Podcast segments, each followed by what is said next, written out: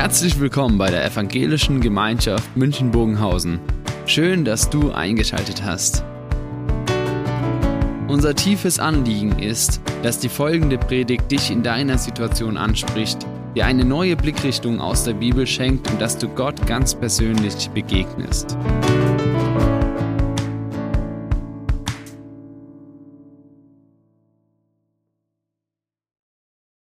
Glaube, dass zu den schlimmsten Erfahrungen, die ein Mensch machen kann, gehört, wenn er ohnmächtig den Situationen ausgeliefert ist. Wenn er erlebt, da können Menschen über mich verfügen und ich habe dem nichts mehr entgegenzusetzen. Menschen, die erzählen, ich werde gemobbt, erleben oft solche Situationen. Ich gehe in Beziehungen, ich gehe in Situationen hinein und ich weiß nicht, was die Menschen gegen mich tun, aber ich habe nichts in der Hand, um mich zu wehren. Menschen, die Missbrauch erleben die sagen, wir haben nichts entgegenzusetzen, dass man uns missbraucht, an uns schuldig wird. Wir können es einfach nur über uns ergehen lassen. Menschen, die erleben, da wird über dich geredet und du kannst keinen Einfluss darauf nehmen, was und wie sie über dich reden. Das macht ohnmächtig. Und ich glaube, solche Ohnmachtserfahrungen, die setzen uns unwahrscheinlich zu. Und in den letzten Wochen haben wir ja hier manchmal das so erlebt, diese Ohnmachtserfahrung, als dann hieß, Putin greift die Ukraine an, führt einen Krieg und man hat den Eindruck, keiner kann dem was entgegensetzen. Und ich habe manchmal gedacht, na, das wäre doch so einfach, hau den einen auf den Kopf. Aber wer soll es machen? Und es ist richtig. Ich bin so froh, dass ich kein Politiker bin, der jetzt Entscheidungen treffen muss. Ich hätte sie wahrscheinlich schon immer falsch getroffen. Aber was bleibt, ist diese Ohnmacht. Sind wir diesem Geschehen ausgeliefert? Haben wir wirklich da nichts in der Hand? Und diese Ohnmacht, ich glaube, sie ist ein Bestandteil unseres Lebens, was das Leben oft sehr, sehr stark belastet. Eine der schlimmen Erfahrungen. Vielleicht ist es sogar noch schlimmer, wenn man sich freiwillig in diese Machtlosigkeit hineinbegibt und ganz bewusst alles an Kontrolle aus der Hand gibt. Jesus hat es getan. Und wir lesen heute in unserer Predigtreihe, wo wir über das Markus-Evangelium gemeinsam reden, wo wir so alle Texte durchgehen, einen Text, wo ich sagen muss, ganz ehrlich, über den hatte ich noch nie eine Predigt gehalten in über 30 Jahren. Und da heißt es hier in Markus 14, Jesus, der in dem Garten Gethsemane war, dort gebetet hat, gerungen hat über diesen Weg, Vater, lass den Kelch vorbeigehen, aber dein Wille soll geschehen und sich dann ganz bewusst dem gestellt hat. Und dann heißt es, und alsbald, während er noch zu den Jüngern redete, also Jesus, da kam Judas, einer von den Zwölfen und mit ihm eine Gruppe mit Schwertern und mit Stangen von den hohen Priestern und Schriftgelehrten und den Ältesten. Das war diese Tempelwache. Und der Verräter hatte ihnen ein Zeichen genannt und gesagt, welchen ich küssen werde, der ist's, den ergreift und den führt sicher ab. Und als er kam, trat er zu ihm und sprach, Rabbi, und er küsste ihn. Sie aber legten Hand an Jesus und ergriffen ihn. Und einer von denen, die dabei standen, zog sein Schwert und schlug nach dem Knecht des hohen Priesters und hieb ihm ein Ohr ab. Und Jesus sprach und sagte ihm, ihr seid ausgezogen wie gegen einen Räubern mit Schwertern und mit Stangen, um mich einzufangen.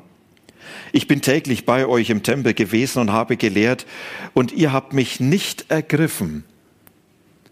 Aber so muss die Schrift erfüllt werden, da verließen ihn alle und sie flohen. Ein junger Mann aber folgte ihm nach. Der war nur mit einem Leinengewand bekleidet auf der bloßen Haut, Haut und sie griffen nach ihn. Er aber ließ das Gewand fahren und er lief nackt davon. In Klammer, da schreibt Markus wohl von sich selber und sagt, ich war auch dabei. Ich habe es auch miterlebt. Und sie führten Jesus zu den hohen Priestern und es versammelten sich alle hohen Priester, die Ältesten und Schriftgelehrten.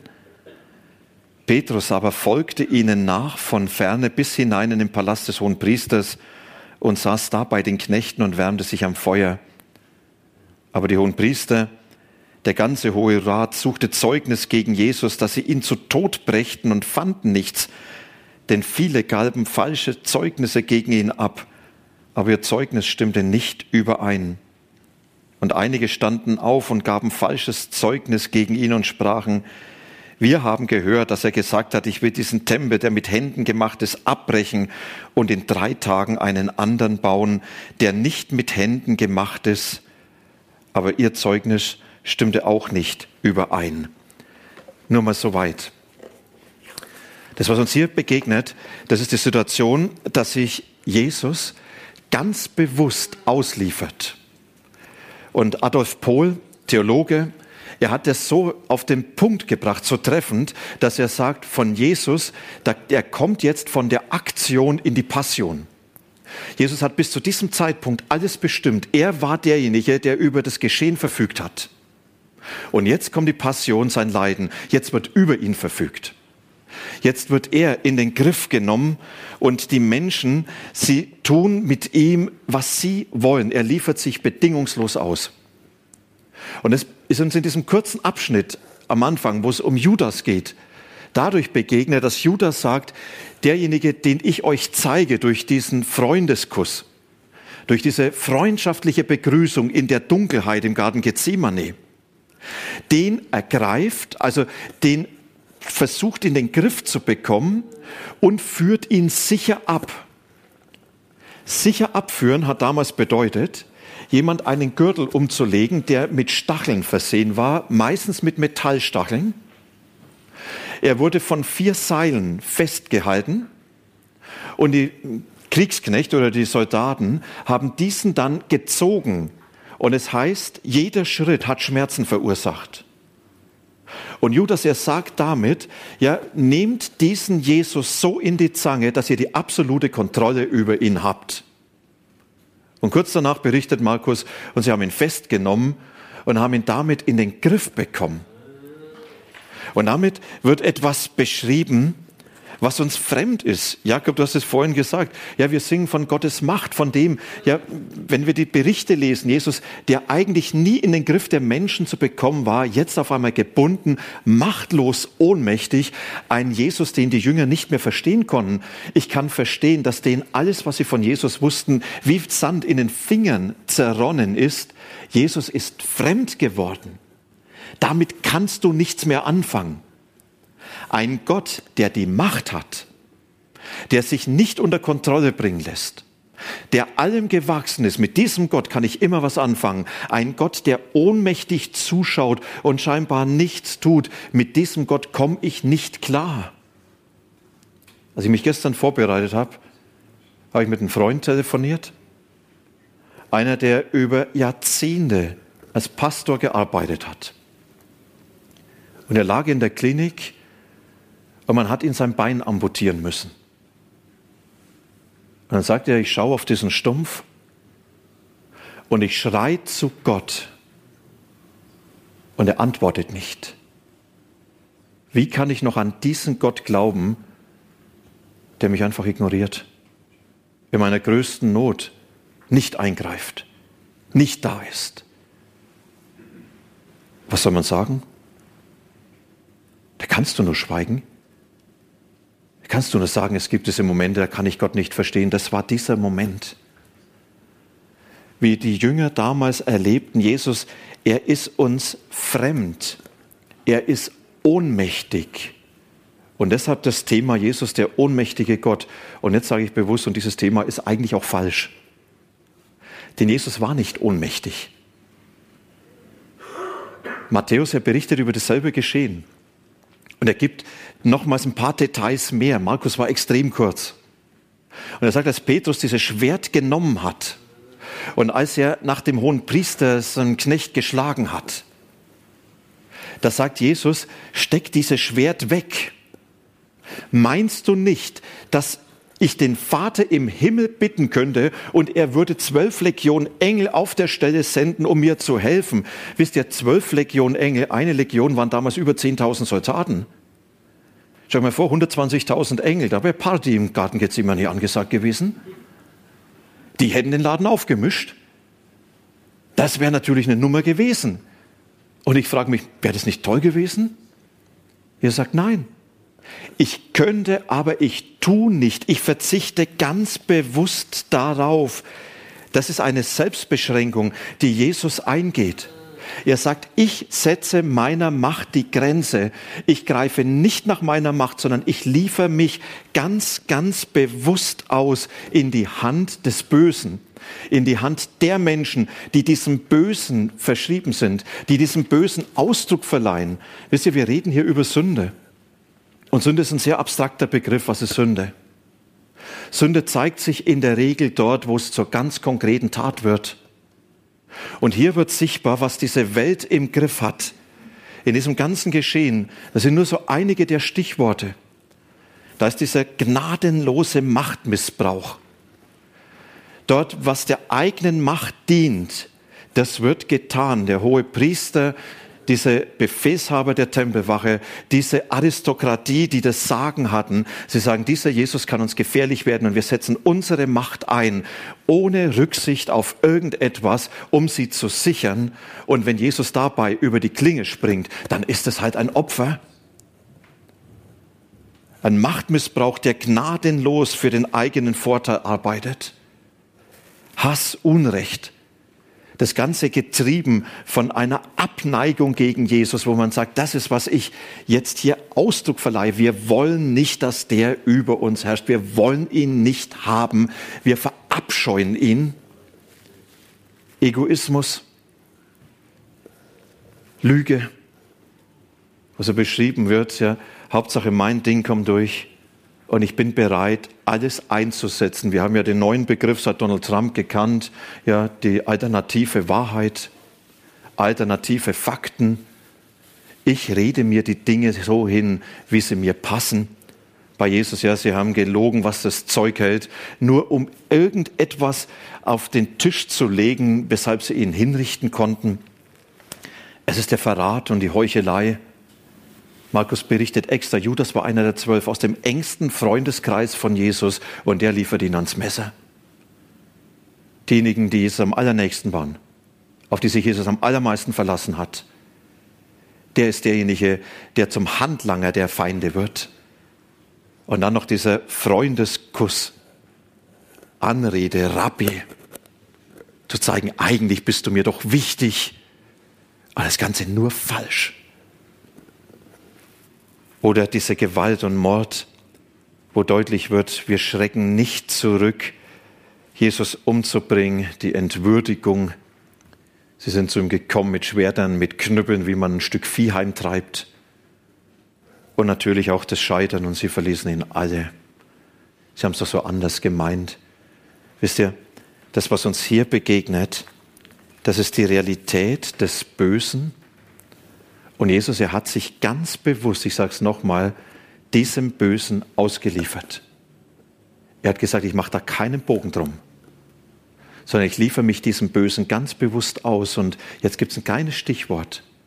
Als er sie zur Rede stellt und sagt, ich war doch jeden Tag im Tempel, ihr hättet doch mich jeden Tag verhaften können. Ihr Feiglinge, ihr sucht die Dunkelheit der Nacht, weil ihr Angst habt vor dem Volk. Er sagt, das muss aber so passieren, damit das, was Gott in seinen Schriften angekündigt hat, in durch die Propheten in den Jahrhunderten vorher erfüllt wird. Jesus sagt, das ist der Weg Gottes, um das Böse zu besiegen, dass er sich dem Bösen ausliefert. Das ist erstmal unlogisch. Und Jesus sagt, ich gehe ganz bewusst in dieses Böse. Und wir sagen, warum eigentlich? Kein anderer Weg. Warum hat er nicht aufgeräumt? Warum nicht die zwölf Legionen Engel? Wäre doch wenigstens eine gute Story im Kindergottesdienst. Warum nicht das Ganze einfach mit Macht überwinden? Antwort, Jesus sagt, das ist der Weg Gottes, um den Teufel, die Sünde und den Tod zu überwinden. Und das ist der letzte Triumph des Bösen. Jesus sagt, indem ich mich dem ausliefere und in den Tod gehe und sterbe, gehe ich in die letzte Konsequenz der Trennung des Menschen von Gott. Sagt, diese Dinge, die hier einem begegnen, sind letztlich nur die Folge dessen, dass der Mensch sich von Gott abgewendet hat. Das war nicht Gottes Idee. Das ist Ausdruck einer Welt, die Gott vor die Tür gestellt hat. Und Jesus sagt, ich erleide nicht nur diese Konsequenzen, sondern ich gehe dorthin, wo man Gott nicht mehr vermutet, in die letzte Konsequenz von dem, und das ist der Tod, so beschreibt Paulus, die Folge der Sünde ist der Tod. Und Jesus sagt, ich gehe in diesen Tod und in meiner Auferstehung überwinde ich diese letzte Macht des Bösen. In meiner Auferstehung raube ich ihm seine letzte Berechtigung.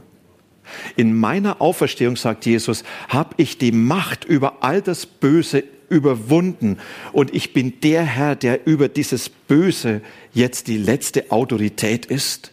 Wisst ihr, wir leben in einer Welt, in der wir sagen müssen, da ist oft das die Tagesordnung. Das begegnet uns immer wieder.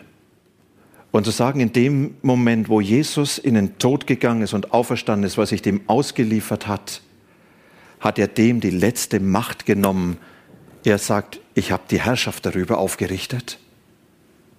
Und diese Herrschaft, sie wird sichtbar dann, wenn Jesus wiederkommen wird, für alle Menschen. Er sagt, dann wird der Tod nicht mehr sein, da wird das Böse nicht mehr sein, dann wird es alles abgetan sein. Und ihr lebt in der Zeit, dass ihr darauf zugeht, dass es sichtbar wird.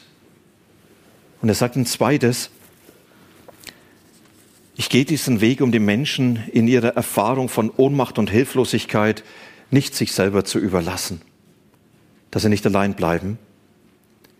Wisst ihr, wenn man die Frage stellt, wo ist Gott angesichts der Gewalt, des Machtmissbrauches, der Lüge, des Unrechts, von Hass, wo ist Gott? Diese Situation, die uns hier beschrieben wird, im Garten Gethsemane und danach, sie zeigt uns, Gott ist genau dort, wo das herrscht. In Jesus war er dort, wo dieses Böse die Macht hat.